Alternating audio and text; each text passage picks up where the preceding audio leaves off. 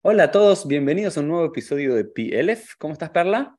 Bien, muchas gracias por la invitación. Un placer y un honor que estés aquí con nosotros. Con nosotros tenemos hoy a Perla Sne para hablar de un tema muy interesante. Hay veces que traigo invitados sobre temas que yo realmente manejo, ¿no? que, que conozco bien y que me siento muy cómodo.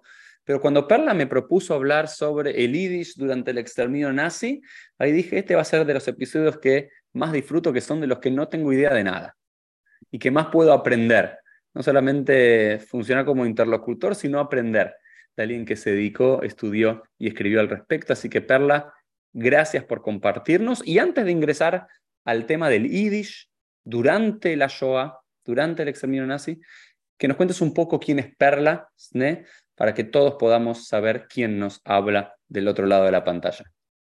Bueno, antes que nada, vuelvo a agradecer la invitación. Es un honor para mí estar aquí. Y quisiera decir que quizás conoces del Yiddish y de lo que voy a hablar más de lo que supones. Pero eso lo vamos a Vamos a ver en los próximos minutos. Vamos a descubrirlo. Este, bueno, mi nombre es Perlasné. Eh, mis amigos del Yule me conocen como Perele. Este, soy psicoanalista. También soy egresada de la Escuela de Arte y Diseño Betzalel en Jerusalén. Eh, acá eh, soy docente, profesora titular en la carrera de especialización en estudios judaicos y judeoamericanos del doctorado en diversidad cultural de la Universidad Nacional de 3 de Febrero. Ahí también estoy como investigadora en el Centro de Estudios sobre Genocidio, donde llevo a cabo mis investigaciones y estas últimamente están centradas precisamente en este tema, el Yiddish en el exterminio, que eh, nos abre a un mundo muy interesante y no muy transitado, y hasta uno podría decir reprimido, ¿sí? dejado de lado. Eh, el yiddish, como ustedes saben, es una de las lenguas judías, una de las muchas lenguas judías que los judíos fueron creando en su este, e, en, su, en los distintos avatares, en los distintos lugares donde se establecieron. En todos lados se han creado lenguas judías. Eh, nosotros solemos conocer el yiddish y el ladino o judesmo o judeo-español, que son las dos lenguas más importantes que llegaron a tener una literatura propia y un, una cultura propia pero existen lenguas judías en todos lados. Hay judeo-árabe, judeo-griego, eh, eh, judeo-provenzal, shuadit, en fin, hay lenguas judías por todos lados. Y todas tienen la eh, particularidad de que se escriben con letras hebreas y poseen un caudal de palabras del hebreo que entran a la lengua en fusión con eh, la lengua vernácula donde se crea esa lengua judía.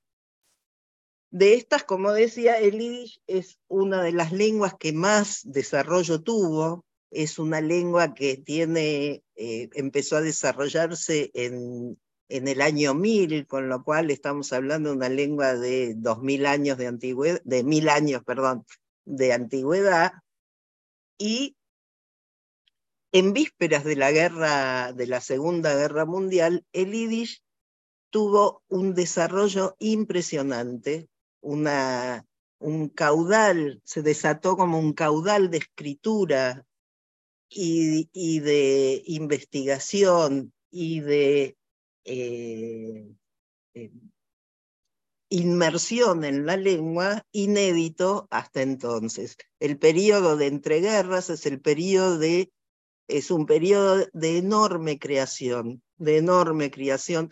En, en general hay una especie de mirada del Yiddish, tiene sus razones, también se la considera una lengua, eh, por supuesto, es una lengua muy entrañable, muy cariñosa, eh, muy eficaz con los insultos y con la ironía y con también una lengua femenina muy ligada al mundo femenino de los judíos, que, que, esto tiene que ver con un modo en que el yiddish fue desarrollándose, eran las mujeres que estaban, estábamos este, excluidas del estudio, quienes recurrían al yiddish y para ellas se había, se escribían en yiddish los, lo que hacía falta saber para llevar adelante una casa kasher.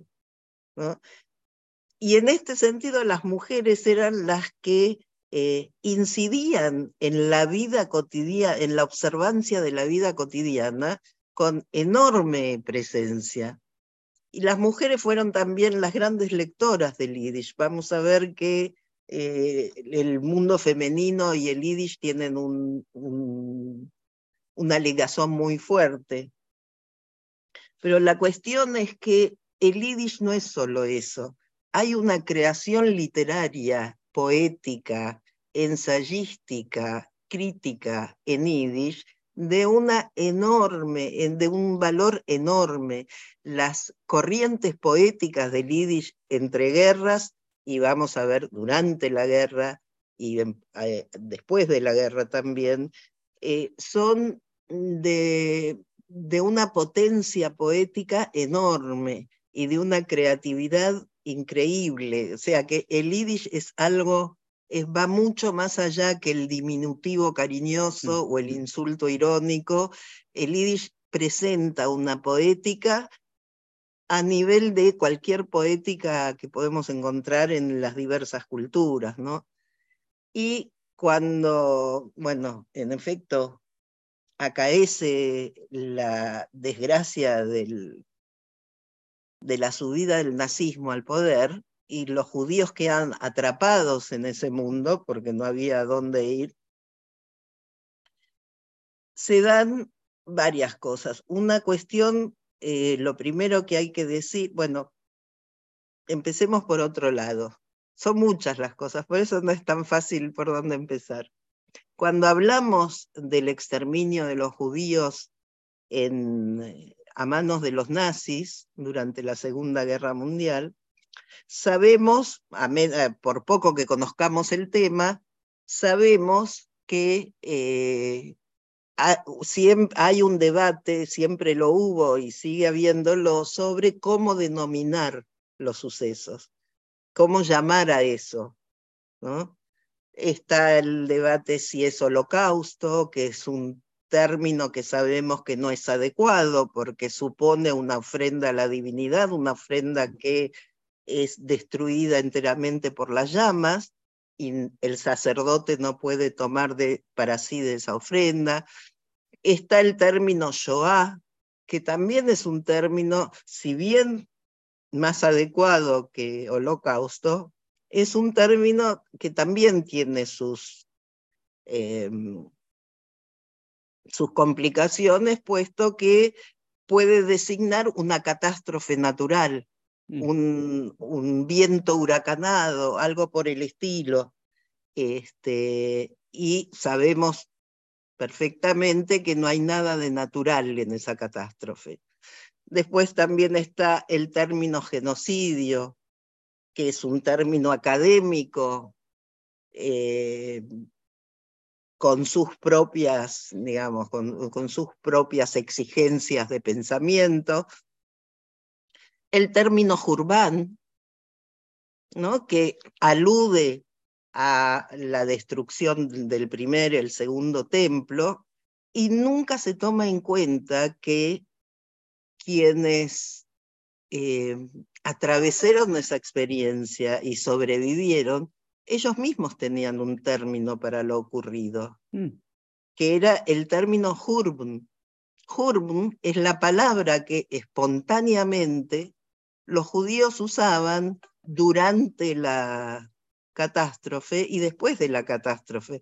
Yo como niña eh, conocí muchos sobrevivientes y recuerdo perfectamente cómo hablaban entre ellos y se preguntaban, ¿vos dónde estabas durante el Hurbn?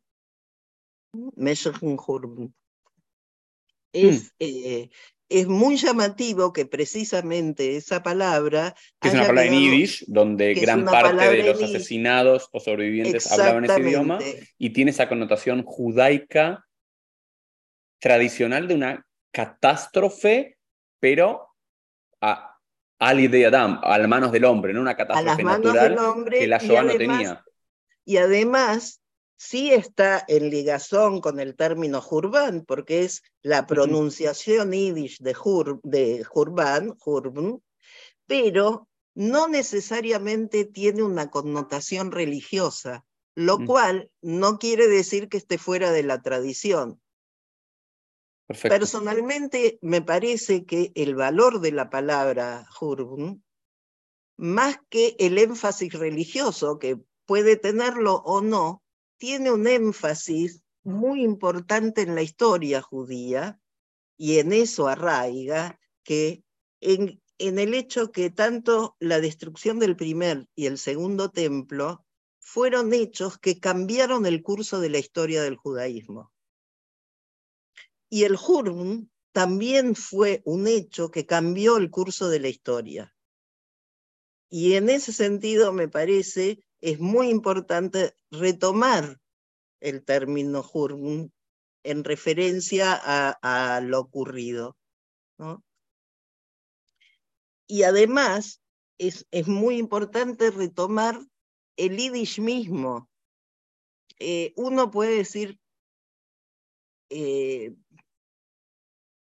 o sea, el Yiddish era la lengua de la gran mayoría de las víctimas de la gran mayoría de los asesinados, de la gran mayoría de los combatientes, de la gran mayoría de los eh, perseguidos. Yo digo todos estos términos porque todos son los, términos de, los, de las situaciones de los judíos en la guerra, eh, en, en, no solo en la guerra, en el exterminio. Para los judíos la Segunda Guerra Mundial no fue una guerra, fue un ámbito de destrucción organizado y planificado en contra de los judíos. ¿sí? Y eso es muy importante. Y eh, es llamativo que la lengua misma en que ocurría la vida y la muerte de los perseguidos esté ausente de los estudios. Mm. Es muy llamativo esto.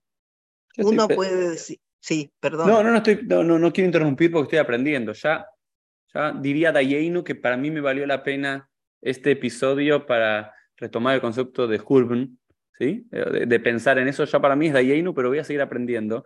Y lo otro que recién decías de, incorporar el Yiddish también, em, a mí de forma individual, ¿no? Siempre me, me llamó la atención cantar Shirata Partizanim en hebreo, ¿no? Y no en su original Yiddish con el Mirzainen Do.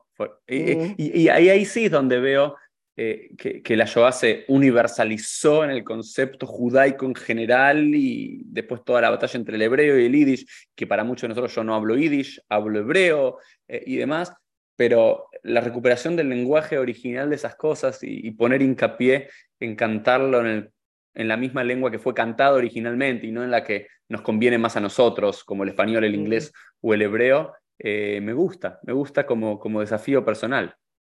Bueno, me parece interesante porque precisamente, bueno, eh, con el, eh, el, la canción de los partisanos pasó una cosa muy particular. Es una canción que nunca está ausente de ningún acto de recordación, muchas veces cantada en yiddish, pero pareciera que, eh, bueno, cumplimos con cantar en yiddish esto y nos sacamos la cuestión de encima. ¿No? O incluso se canta traducida, vos decís en hebreo, yo la escuché en castellano incluso, pero queda aislada de toda la historia de lo que ahí sucedió. Por ejemplo, uno puede decir, en el eh, famoso libro de eh, Hannah Arendt, Eichmann en Jerusalén, en algún momento ella dice, sabemos por los documentos alemanes que no hubo resistencia judía. Ahora uno puede decir, el lugar para buscar los documentos de la resistencia judía no son los documentos alemanes, son los documentos judíos, digámoslo así. Y esos documentos de los que ahora yo quiero hablar, después iremos a eso, pero esos documentos estaban en su mayoría en yiddish. Y la vida que tuvo esa, la vida de esos resistentes, la vida de esos combatientes clandestinos era en yiddish. Y, eh, y las, las reuniones de planificación eran en yiddish. Y las maneras de llamarse y de eh, eh, volver críptica la lengua tenían que ver con el yiddish, con los modos de expresión del yiddish. ¿sí? Entonces, lo que hay que decir es que se pierde enormemente eh, la historia de, de, lo ocurrido cuando se deja el yiddish de lado. ¿Mm? En, una de las primeras cosas que se le prohibió a, los judíos fue su lengua. Cuéntanos un poco más, ¿Qué, significa? En el 38 se prohibió hablar hebreo en, en público. En el 40, creo, en algunos mercados prohibieron hablar yiddish. Sí, hay algo del... Es más, en el 35, cuando fueron las quemas de libros, las famosas quemas de libros, que fueron antecedidas por lo que se llamaron las 12 tesis hmm. eh, de, que organizaban esas quemas de libros, eh, una de esas tesis decía, cuando un judío habla alemán, miente. Los libros escritos por judíos en alemán tenían que tener eh, una leyenda que diga traducción, porque no podía ser que el alemán fuera la lengua madre de un judío. ¿Sí? Eso también es toda una beta para, para adentrarse en los estudios de lingüística durante el Tercer Reich. ¿Sí? Que existe una especie de ilusión que fueron dejados de lado durante el nazismo, pero no es así. Es más, la idea de ario, la noción de arianidad, viene de la lingüística. De ahí lo tomaron los nazis. Bueno, pero volvamos al yiddish. Y yo tengo, una consulta. Vos decís que en el, en el 38 se prohibió hablar hebreo en público. Por supuesto, estamos hablando de lo que el Estado puede influir. Eh, lo, que el Estado puede influir, por ejemplo, en las casas no podía prohibirlo y demás. Eh, que, a, nivel eh, imprenta, ¿no? ¿También prohíben imprimir en iris o en hebreo o siguen permitiendo? Sí, se prohíbe. Ya todavía, ya cuando ya está, ya mm, conquistada Polonia, por ejemplo, todavía antes de el establecimiento de los guetos, se prohíbe la circulación de cartas con caracteres hebreos. Y esto va a producir después una, eh, va a permitir una encriptación de la lengua muy particular, porque durante, es, llamativo, pero durante el exterminio, la forma en que circulaba la información que la información en esos momentos era un bien muy preciado, la forma en que circulaba entre guetos la información era el correo, mm. el correo oficial, solo que en esas cartas no, podría, no podía haber caracteres hebreos. Mm. ¿Ah? Entonces se escribía, suponete, en polaco o en alemán o en lo que sea. Pero era el acervo judío lo que permitía, por ejemplo, la tía Lejem no nos visita. Lejem es pan, no tenemos, no tenemos que comer. Cuando viene el amigo Malajamoves, mm. el mejor, cuando llega Mala el mejor amigo es el señor Kellerovsky. Es decir, cuando hay un pogrom, no pogrom, al principio se hablaba de pogrom, después ya se hablaba de acciones, de acciones, este término eufemístico alemán para la matanza, para las, las eh, raids de matanza.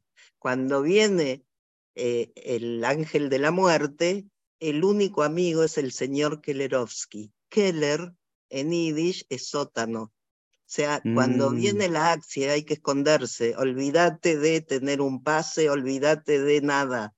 Escondete. Y así, no, no, es muy importante.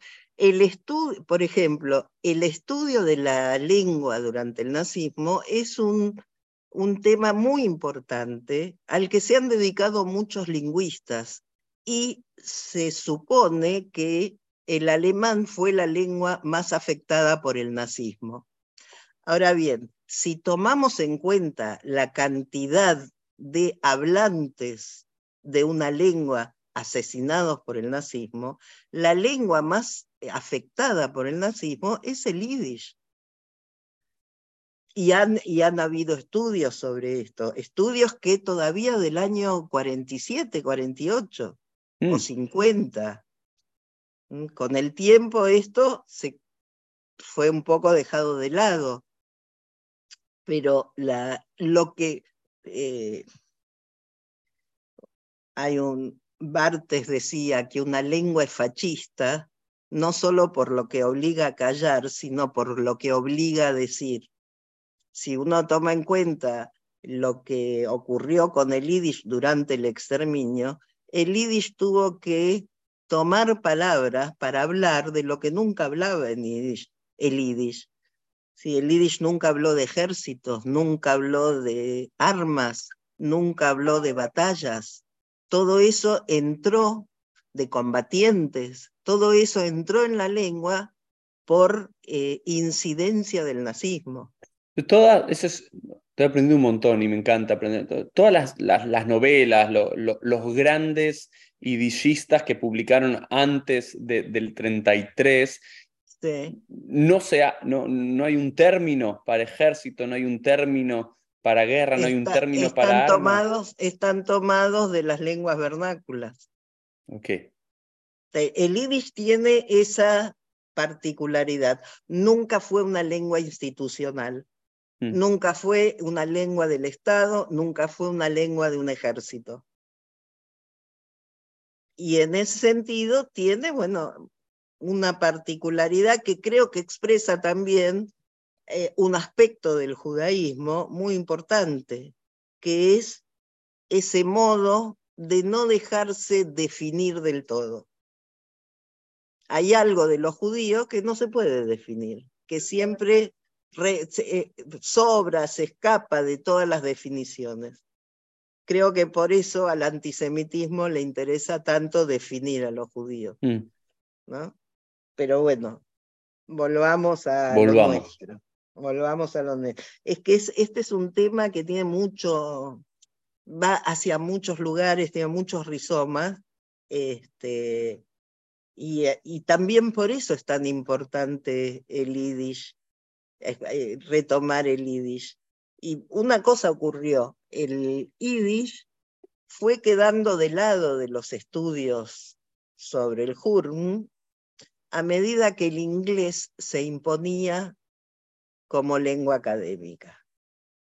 Y esto eh, es muy, muy importante retomar y preguntarnos por qué la lengua protagonista fue la lengua protagonista de los sucesos, el yiddish, por qué quedó fuera y se entronizó una lengua que no tuvo participación o una participación, digamos, más tardía con la llegada de los aliados, con algunas en los guetos, por ejemplo, cuando los jóvenes este, tenían la ilusión de sobrevivir la guerra y después hacer aliá o irse a otro lugar, las Américas sobre todo, eh, aprendían inglés, ponían su, su norte en aprender inglés para poder luego incorporarse, etcétera, etcétera.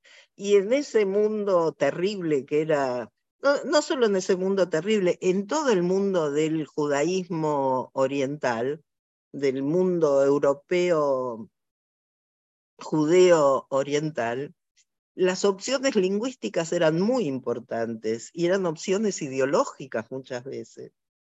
Y eso también se dio cuando eh, comenzó el encierro en los guetos, etcétera, etcétera. Por ejemplo, en el gueto de Varsovia, al comienzo del establecimiento del gueto, los judíos, muchos optaban por hablar polaco. ¿Por qué? Porque era una manera de aliarse con el resto de la población. Mm porque se sentían ciudadanos polacos y era una manera de afirmarse en eso. Cuando se fueron dando cuenta que los ciudadanos polacos no compartían ese sentimiento de hermandad nacional, volvían al yiddish o al hebreo. Y acá también hay toda una, Eh, un mundo de opciones y un mundo de situaciones muy importantes. Por ejemplo, hacia fines del siglo XIX, comienzos del XX, hubo un movimiento cultural muy importante de todo, toda una generación, diría, de jóvenes intelectuales que no eran observantes, eran judíos no observantes, pero que tampoco querían asimilarse y dejar de lado su, judaísmo. Estos jóvenes encontraron en el yiddish, en la cultura yiddish y sobre todo en lo que llamaban la práctica histórica, un modo de vivir su judaísmo. Esto de la mano del el gran historiador Shimon Dubnov y de la mano de Itzhok Leibush Pérez, uno de los grandes clásicos de la literatura yiddish, que además es importante decir esto, Pérez no solo fue un gran clásico del yiddish, fue un gran renovador del hebreo. Hmm. Eh, porque acá también hay algo que es preciso decir. Muchas veces se toma la cuestión yiddish y hebreo o o como opciones excluyentes, o como con la idea de que, bueno, si optamos por el yiddish no hace falta el hebreo y al revés. Y esto es eh, una manera muy pobre de ver la escena, porque eh, la, la cultura judía está absolutamente arraigada en su multilingüismo desde siempre. Nunca los judíos fueron monolingües. Desde el arameo y el hebreo en adelante, nunca los judíos fueron monolingües. Siempre hubo una multiplicidad de lenguas, así como hay multiplicidad de interpretaciones en el judaísmo. Y las lenguas también tienen esta Em, este valor de lo múltiple en el seno del judaísmo. Pero te interrumpí, vas a decir algo. No, te hice una pregunta. Eh, ¿El hebreo era más utilizado por jóvenes intelectuales sionistas y el yiddish era como más el lenguaje popular? Eh, o mi, es una es, incorrecta. es, es un poco así, pero no tan así. Se supone que esto es una, una idea que está muy arraigada y que es importante por ahí desarmarla un poco. Se supone que el yiddish era de los jóvenes izquierdistas no sionistas y el hebreo era de jóvenes o no eh, sionistas hebraístas de derecha. Esta visión es absolutamente em, empobrecedora y no es cierta, no es cierta. Empecemos por una cosa. El sionismo se volvió movimiento de masas en yiddish. Mm. No había manera de atraer a las masas en hebreo, no había masas que hablaran hebreo. El hebreo que hablaban todos, o no se hablaban, que conocían era el hebreo de las plegarias. Podían dejar de este, asistir al shil, al, asistir al templo, pero ese era el hebreo que conocían. El hebreo tuvo todo, bueno, no tengo que explicarte lo que fue el, este, el renacimiento del hebreo como lengua cotidiana, etcétera, etcétera. Este, pero eh, el yiddish y el hebreo están mucho más enlazados entre mm. sí que lo que vulgarmente se supone. ¿sí? Y esa, mm, por ejemplo, eh, la relación del yiddish con la, el legado cultural hebreo es enorme, mm. es, es, muy, muy... Y al revés, el yiddish sigue existiendo en el seno del hebreo de Israel, por ejemplo, en hebreo no hay diminutivos.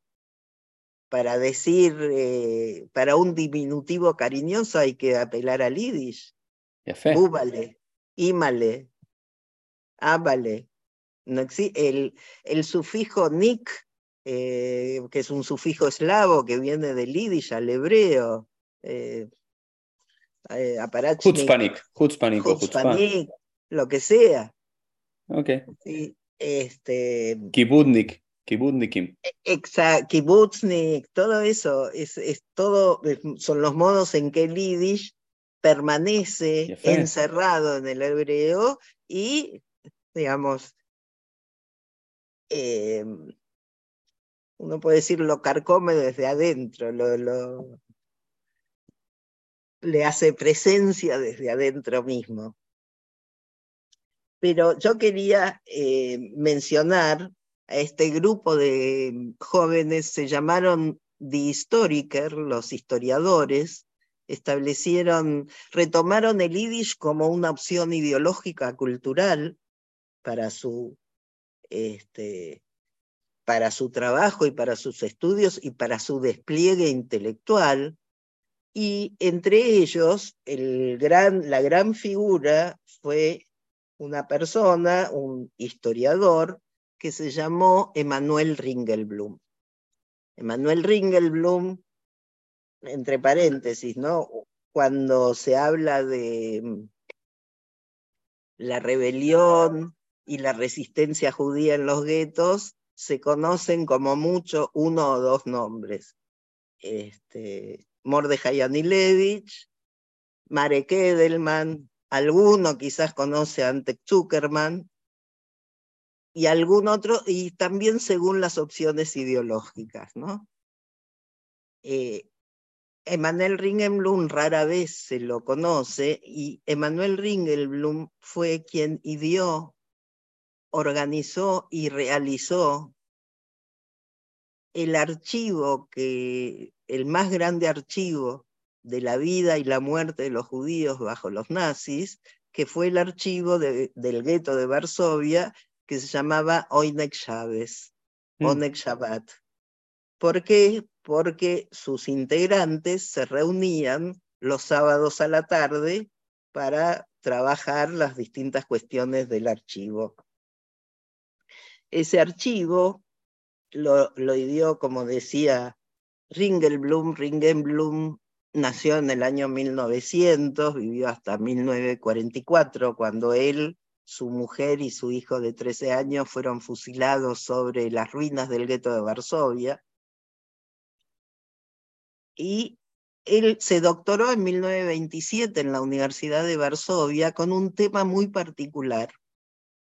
Su doctorado fue sobre los judíos en Varsovia en el siglo XV ese título tiene una pequeña trampa, que es que en el siglo XV a los judíos no le estaba permitido vivir en Varsovia. Mm, y sin embargo vivían en Varsovia de cierta manera. Él se basó en su experiencia como historiador cuando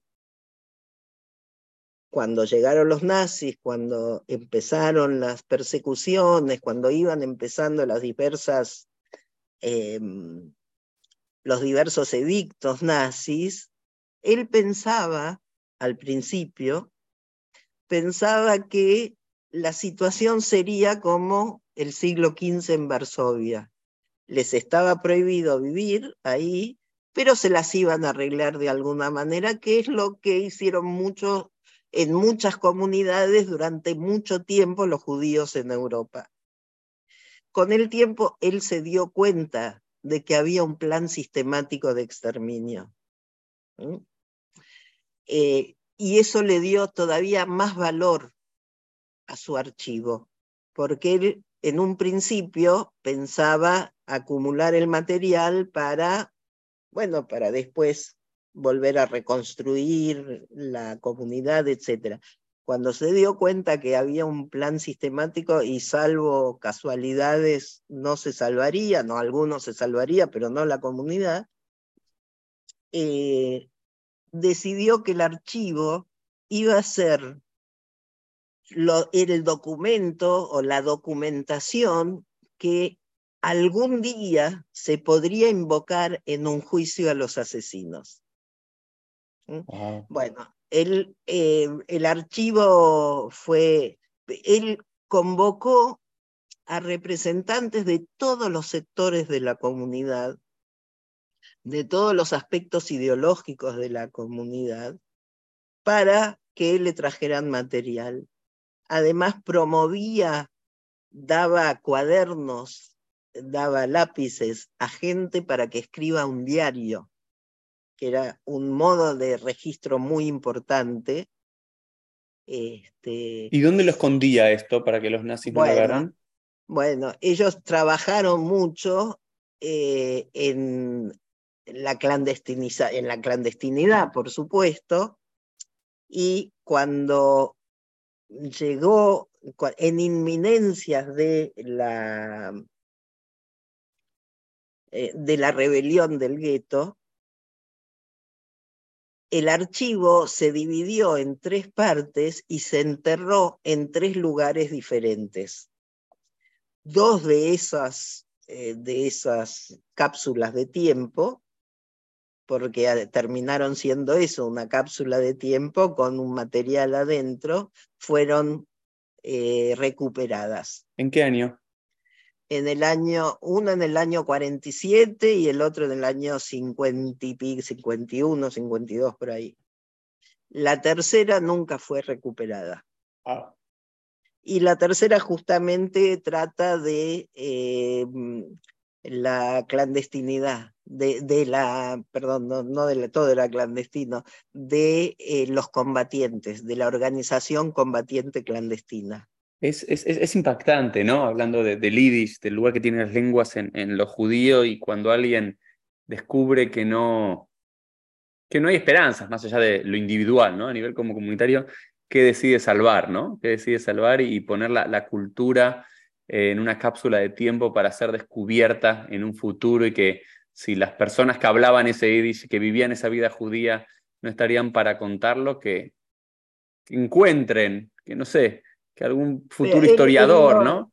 lo, es más, el primer informe que hubo sobre eh, la destrucción de los judíos europeos en el año 42, que fue sacado clandestinamente y llevado a Londres, entregado al gobierno polaco en el exilio y fue difundido por la BBC, cuando cuando Ringelblum escuchó eso, dijo, hemos, em, le, dimos un gran golpe al enemigo. Es decir, él se consideraba un combatiente. Hemos pegado al enemigo fuertemente. Él consideraba que cuando el mundo supiera lo que pasaba, iba a haber un cambio, iba a haber reacción del mundo, que, bueno, en efecto, eso no ocurrió. Este, pero además quería agregar, eh, no solo Ring, Ringenblum, él mismo llevaba un diario interesantísimo.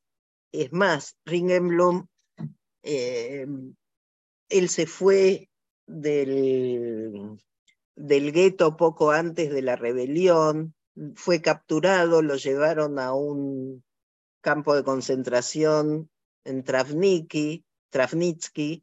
De ahí la organización clandestina lo liberó y volvió a Varsovia, donde se escondió en un sótano, en un búnker, eh, que después fue denunciado y fueron todos fusilados, pero Ringelblum seguía escribiendo en ese búnker.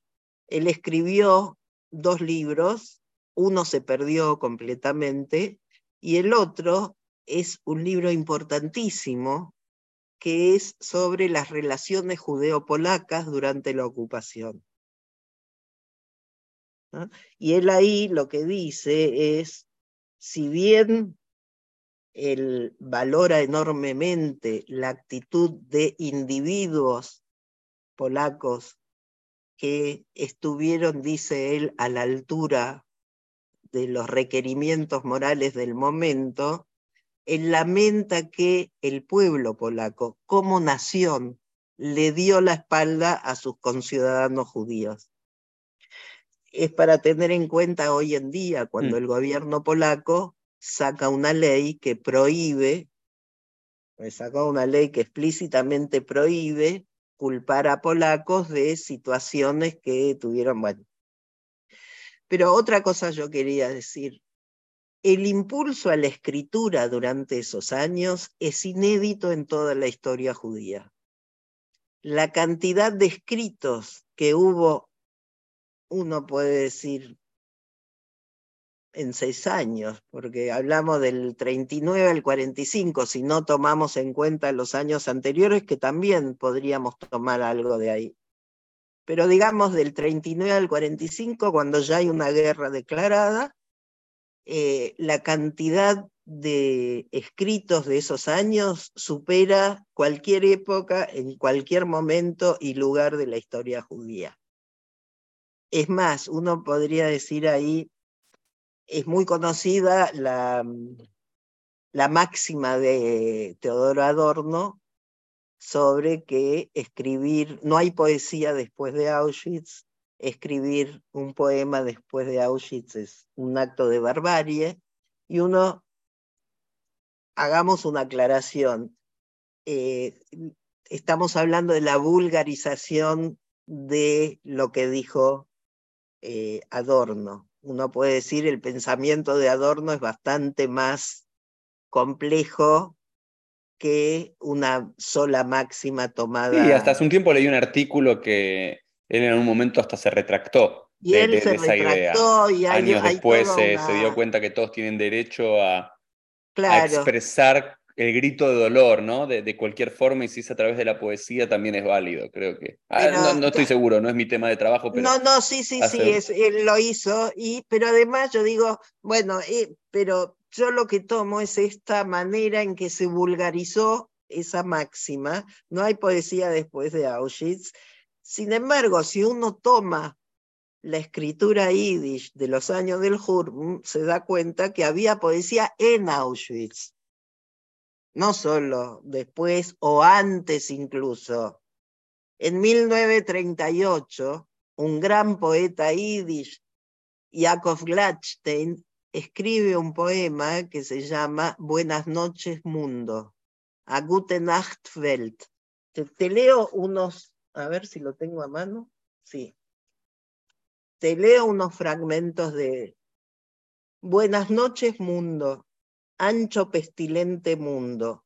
No eres tú, es abril de 1938, ¿eh? es todavía antes de la Kristallnacht. Puesto el largo talego, con el llameante remiendo amarillo, orgulloso el paso, por mi propio mandato vuelvo al gueto. Borro, pisoteo todas las huellas conversas. Me revuelvo en tu lodo, alabado seas, alabada seas, alabada seas, contrahecha vida judía. Anatema, mundo, sobre tus sucias culturas. Aun cuando todo esté en ruinas, me hago polvo de tu polvo, triste vida judía. Puerco alemán, polaco hostil, amalequita ladrón, tierra de borrachera y gula, fofa democracia, con tus frías compresas de simpatía. Buenas noches, prepotente mundo eléctrico. Vuelvo al querosén, al resplandor de mis cirios, al eterno octubre, a, las diminutas estrellas, a mi giboso farol, a mis torcidas callejuelas, a los restos venerados de mis sagrados textos, a mis profetas, a mi Talmud y a sus arduos párrafos, al luminoso Yiddish, al profundo sentido, a la ley judía, al deber, a la justicia, hacia la silenciosa lumbre del gueto, marcho, mundo, con regocijo. Buenas noches, mundo, te obsequio todos mis libertadores. Tómalos, Jesús Marxes, atragántate con su coraje, revienta por una sola gota bautizada de nuestra sangre. Y yo confío que aun cuando demore, habrá de fructificar mi espera, temprano o tarde. Han de susurrar aún hojas verdes sobre nuestro árbol seco. No necesito consuelo. Vuelvo a mis cuatro paredes, de la música idólatra de Wagner a la melodía jasídica, al canturreo. Desgreñada vida judía, te beso. Llora en mí la alegría de volver. Abril de 1938. Casi uno podría decir, podría estar insertado en las en Sifreya Nevi'im, en las, en las lecturas proféticas, ¿no? Con un lenguaje de, de Irmiau, de La retórica profética del Tanaj está muy presente en los poetas y Vos lees un Leivik, lees un, justamente un, un Gladstein, o eh, un Manger, un Itzik Manger, un maravilloso poeta, uno de los más grandes poetas eh, yiddish, que su lenguaje está absolutamente impregnado del Tanaj él tiene un libro llamado Midrash Itzik, mm. el, Midrash de Itzik, que es maravilloso, es maravilloso. Cuando estabas hablando, Perla, de, de alguna forma de la explosión eh, de, del Yiddish y de, la literatura, en la poesía, en la crítica, en las todo eso durante, durante la, la Shoah, durante el Hurban, también yo pensaba en la respuesta judía tradicional ante los Hurbun de la historia, ¿no? Y cómo siempre hay una explosión literaria cuando los judíos ven que su comunidad, su vida judía puede acabarse, ¿no? Digamos, el, mundo académico hoy entiende que la Torá, el Pentateuch, como lo tenemos nosotros, es casi una respuesta al primer Jurban, a la destrucción del primer templo, una teoría académica es que la Mishnah y los primeros libros del mundo rabínico fueron escritos de alguna forma por consecuencia de el segundo Jurban, la destrucción del segundo templo y como el asesinato de muchos rabinos y cómo se pensaba que la Torah pelo, la Torah oral podía acabarse, entonces había que ponerlo por escrito. También hay teorías en el mundo académico de que eh, el Shulchan Aruch y otros grandes libros fueron escritos y puestos así tras la expulsión de los judíos de España. Entonces, como la respuesta judía ante la destrucción es la escritura. Eh, Pero no solo la escritura, sino el registro de la historia. Los, yo te hablaba de los históricos, los historiadores, eh, su mm. idea, su idea era esta máxima de, de Dubnov y de Pérez, tomar la propia historia en las propias manos y, recuperar la idea del archivo, eso que hay en todas las comunidades judías, el Shmos, el lugar donde se conservan los libros este, que ya no se pueden usar para rezos porque los textos hebreos no pueden tirarse a la basura o, o quemarse, hay que guardarlos enterrarlos como cuerpos humanos, ¿no? Como, este, y en ese sentido, en cada, en cada, en cada comunidad siempre hay una especie de gnizá pequeña donde se guardan todos los documentos. Eso fueron a buscar a los distintos lugares a recuperar esa historia, se popularizó la figura de lo que llamaba el Sammler. Samlen en yiddish es recopilar, juntar. El Sammler era alguien que juntaba documentos. Cualquiera podía ser un Sammler. Cualquiera podía recuperar historia. No, no, hacía falta ser un archivista este, titulado para, para recuperar esos documentos. Entonces, estos, estos enamorados de la cultura judía que no querían verla desaparecer aunque no querían tampoco practicarla en su sentido más estricto religioso, encontraron esta vía para recuperar una historia que estaba tirada en, los desvanes, que estaba tirada por ahí. Una, una gran expresión de esto fue la obra El Dibuk de Ansky. Ansky mismo era un antropólogo que, que investigaba las costumbres de las mismas, de las eh, comunidades judías y recuperaba mucho material y sobre eso, esa historia, eh, él la plasmó en esta obra, El Dibu, que es una obra importantísima. Bueno, no nos metamos con eso ahora porque se nos va a ir todo el tiempo. Este, pero yo quería señalar dos, dos cuestiones. El archivo del gueto de Varsovia, y otra, digamos así, otra actividad de resistencia enorme, que fue lo que se llamó la Brigada de Papel. Hay un libro, leí hace poco. Hace poco salió un libro. Salió el libro, sí, pero en Lituania era eso. Exacto, en Lituania en ese momento, ah. Vilna, era este, era estaba en la misma, digamos. Esa es una eh, historia que. General. Que da para llorar, es una historia. Es una historia impresionante, es una historia impresionante.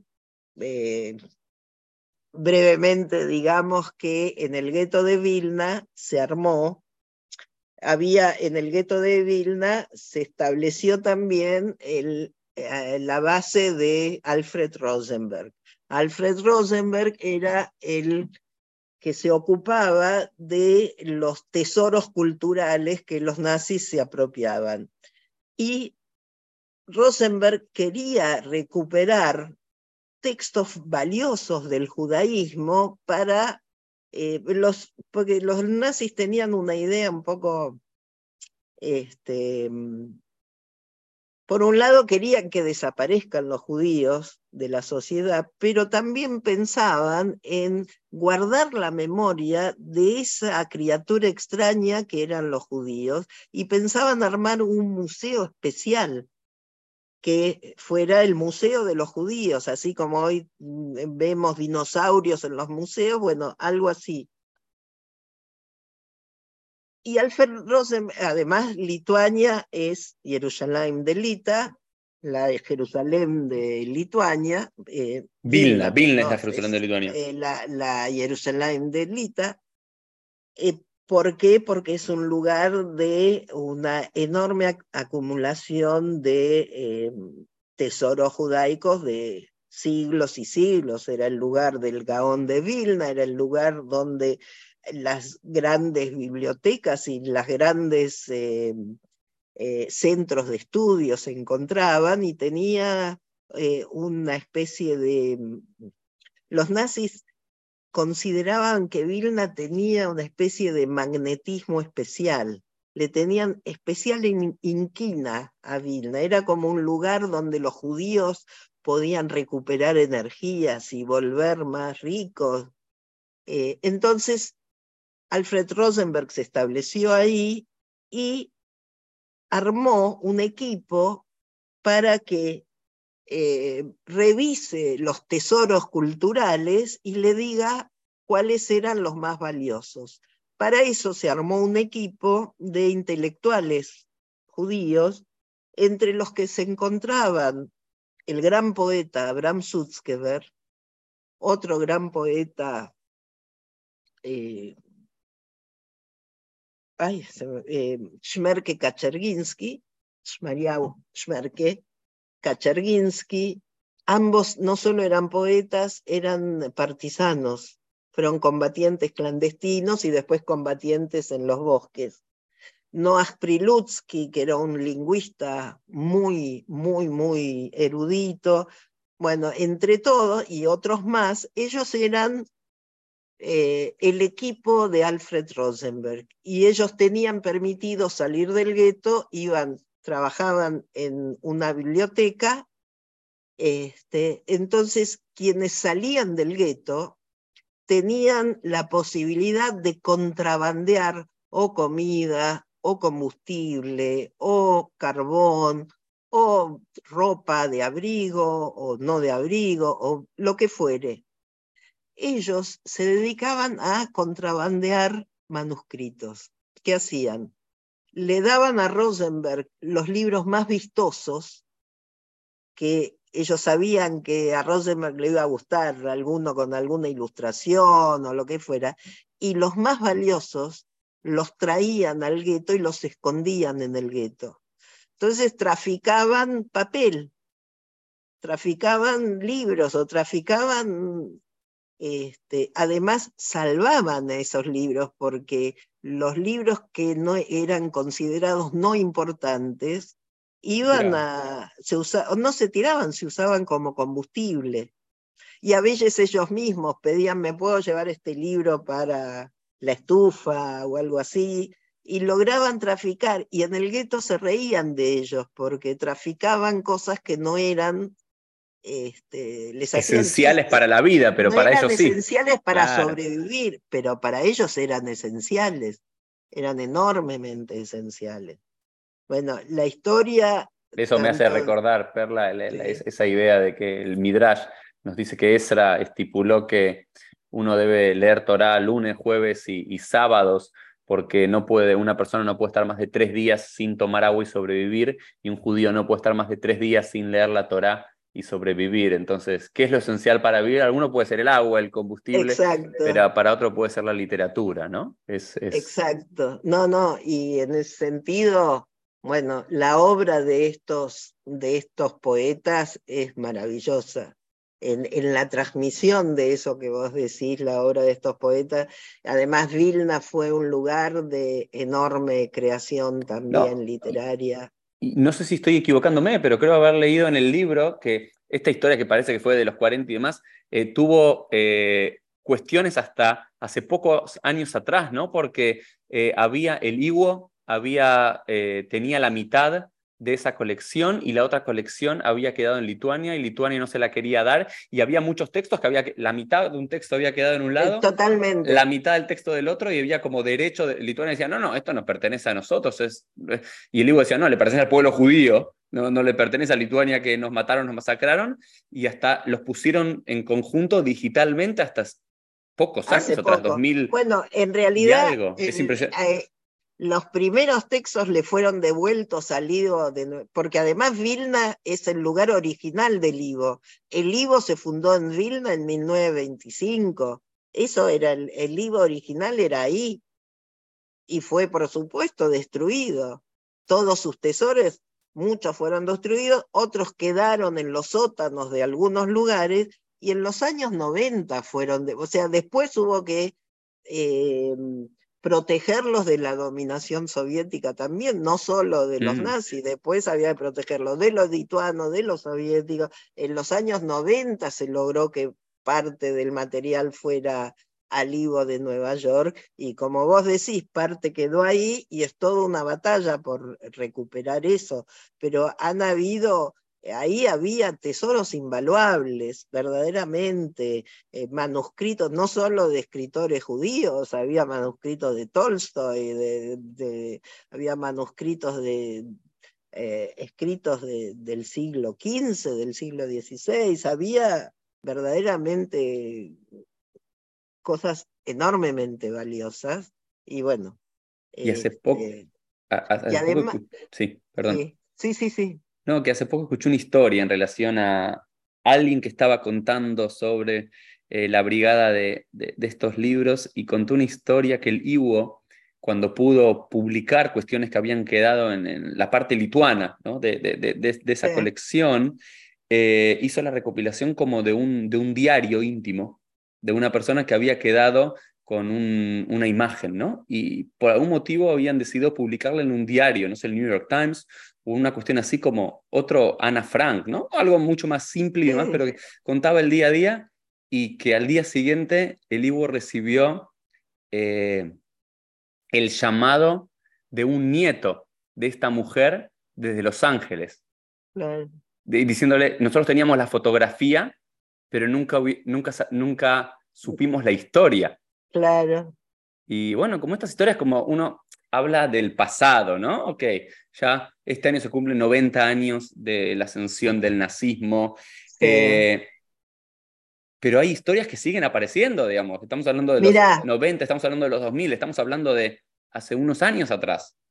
Mira, eh, esta eh, actividad de escribir y enterrar los textos eso eh, era enormemente difundida entre los judíos y uno puede decir que toda Europa es una enorme gniza de textos judíos dejados ahí durante la guerra y que uno eh, son como minas a la espera de su estallido.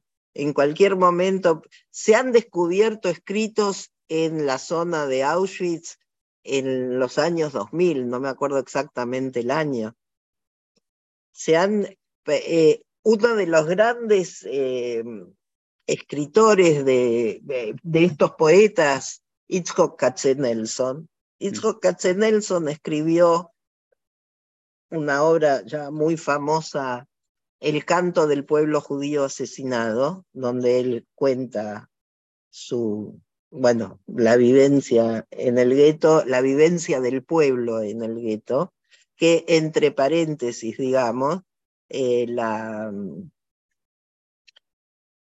la organización de resistencia clandestina tenía a Katzenelson en sus filas como poeta. Mm. Lo había alojado como poeta porque, decían, odia mejor que Bialik. Mm. Eso también era resistencia. Eso también era resistencia. Se ha hecho en el, hay un sitio en internet, cualquiera lo puede visitar, se llama Poetry in Hell, Poesía en el Infierno, donde han recopilado todos los poemas que aparecen en el archivo Oinek Chávez. Wow. Algunos tienen nombre y apellido, fueron escritos, este, son escritos de los propios autores, otros fueron copiados y a veces dice quién fue el que copió la obra, otros están en forma anónima, hay un pequeño poema que no se sabe quién es el autor, tampoco figura quién lo transliteró, y es uno de los pocos poemas que hay escritos a máquina, o sea que tampoco se puede identificar la letra porque no es un manuscrito, no se puede saber, no hay manera de saber quién lo escribió, ni quién lo copió, ni quién lo trajo al archivo. Son cuatro frases muy, muy breves y me parece que expresa algo del espíritu del momento, porque dice así, Im Frühling liegt der Spur von Zeitigkeit der Harber ewig der Natur und zeitweilig Sterben. En la primavera yace la huella de una dura madurez. Eterna es la naturaleza, morir es temporario. Me parece una, una brevísima y e muy intensa manera de transmitir el espíritu que animaba a esos poetas.